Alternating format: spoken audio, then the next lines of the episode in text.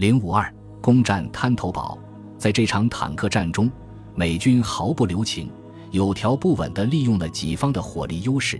但是战争的善后属于法律问题，美军各级指挥官下达命令，要求士兵遵守地面战争的有关协议，禁止掠夺财物以及虐待伤员和死者，要求搜集身份标签，一份用于归档，一份系在尸体身上。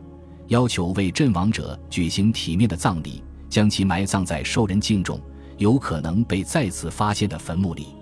海军陆战队第二师的随军牧师，来自内布拉斯加州奥马哈的戴维·赫明为阵亡的日军将士举行了简短的仪式，并诵读了一段佛经。对于太平洋战场上的海军陆战队员来说，如何对待战场上的平民成了一个新的问题。这些平民听说。人侵者会吃掉他们的孩子，侮辱他们的妻女，因此纷纷逃离城市，到乡野避难。但是现在，他们只能走出山涧和洞穴，绝望地举手投降。那些敢于走上前来的人们充满了恐惧，但令他们难以置信的是，美军将他们收容起来，对他们十分友善。在建立较大的避难所之前。美军将数以千计的平民难民安置在查兰卡诺亚附近的一处围场里，并为他们提供膳食。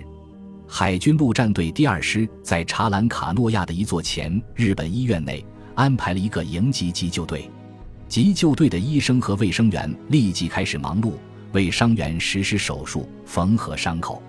一位海军陆战队历史专家写道：“所有医疗机构规定，无论此人来自哪个国家。”属于哪个部队，都要对其进行救治。在对待死伤者仪式上，不存在任何繁文缛节，所有程序要一律简化。尽管如此，这场危机仍在日益加剧。当天夜间，德雷珀考夫曼及其水下爆破队忙碌不迭，将炸药包捆在红滩三区以外暗礁之间的珊瑚甲和大型卵石上。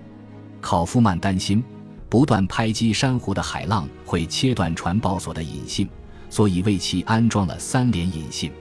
这项任务十分繁重，一直持续到次日清晨。但日军的侦察机注意到了考夫曼手下挖人的活动，在最后一个小时里，他们的迫击炮让我们变得处境艰难。考夫曼说：“我们最担心的是，其中一门迫击炮会打中某一段传报所，使我们前功尽弃，葬身火海。”但这些蛙人吉星高照，他们顺利为炸药装好了导线。考夫曼亲手拉出来九条引信，每个电路三条。在十分钟的倒计时过程中，水下爆破队员游回登陆艇，迅速离开。这位水下爆破队的创始人十分谦逊，他总是会说：“在使用炸药方面，我们不是专家。这门行当往往会杀伤过度。”六月十六日夜，在色班岛外，水下爆破队在暗礁间放置炸药的当量，不亚于战列舰投掷六百枚高爆弹。这次爆破是他们在过去六个月来取得的最大的战绩，也标志着考夫曼将雄心勃勃地继续在这条道路上前进。爆炸掀起的巨浪远远超出了他此前见过的情景，这道长四分之一英里的海浪仿佛一道漆黑的水墙。考夫曼回忆道：“在冲上天空后四散飞溅。”哈里希尔同样没有见过如此情景，但这一点却引起了麻烦，因为考夫曼事先没有告诉他自己准备闭合电路。随着水墙轰然倒塌，被特曲土炸药沾染的海水猛地砸向锚的停泊的所有船只，包括希尔的旗舰。玄武岩的扎实和珊瑚颗粒顿时布满了加利福尼亚号的每一个角落。对于眼前的一片狼藉，希尔也许甘愿容忍，因为这次爆破为他开展补给立下了功劳。他总是会说，人们很难意识到登陆日当天岸上的问题。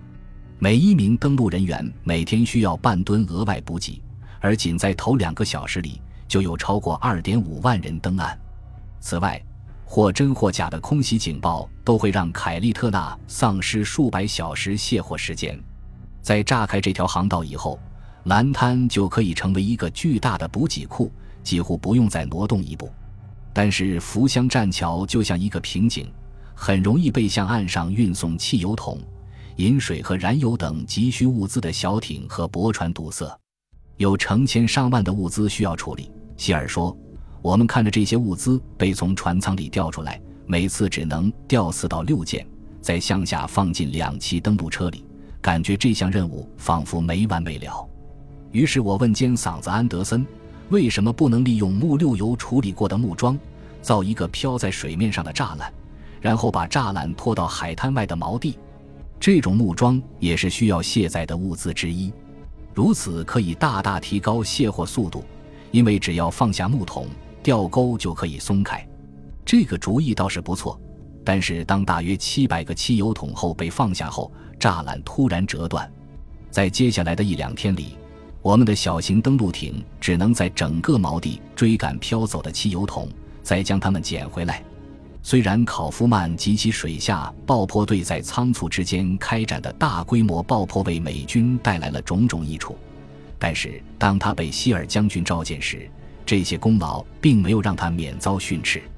这名蛙人脚穿胶鞋，上面布满了烟灰，弄脏了司令舱精致的地毯。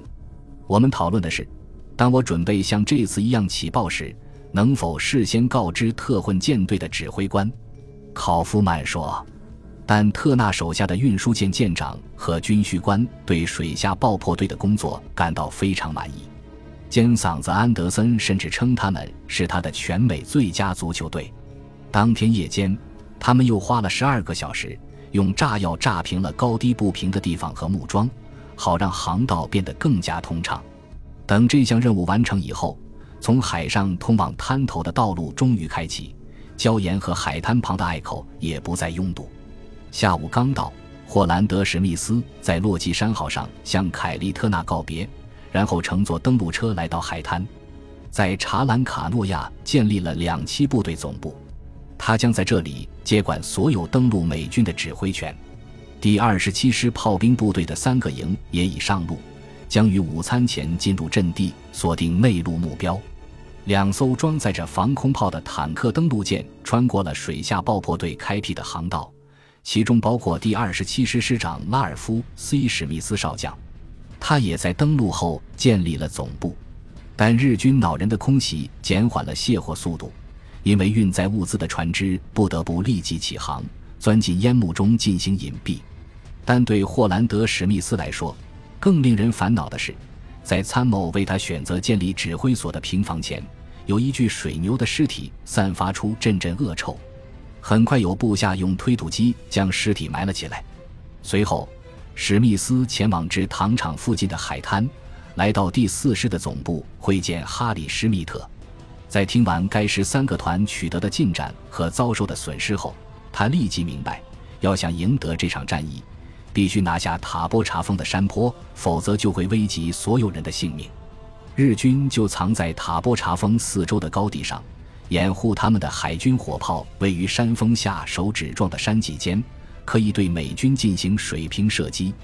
我们攻打色班岛时，我六十二岁。霍兰德·史密斯写道：“在那个月里，我多次感到自己就像一个疲惫的老头，因为我所指挥的这场战役需要精神和体力都极为充沛，所以我时常感到压力重重。许多情况前所未有，例如发动大规模装甲突袭。”开展城市作战，翻越遍布沟壑峭壁的山岗，而日军可以狡猾地利用这些地形特征，在进行高射界射击时，日军所在的阵地几乎固若金汤，无法进行火力压制。从日落到日出，日军从未间断对长达一万码的前线进行渗透，还有时刻处于危险之中的平民。但美军只有在需要占领机场时才会进攻岛屿。而他们的首要目标是阿斯利托机场。十七日下午，在施密特将军的指挥下，第二十七师第一百六十五团的一个营来到了其西南角。海军陆战队员向来雷厉风行，因为他们担心的事情只有一件：海军舰队会突然离开，留下他们不管。我决定迅速出击，占领色班岛。霍兰德·史密斯写道：“随着美军向内陆推进。”同时迅速南下，两个海军陆战队的师级作战单位所抢占的滩头堡，就像墨水点一般，开始不断扩大。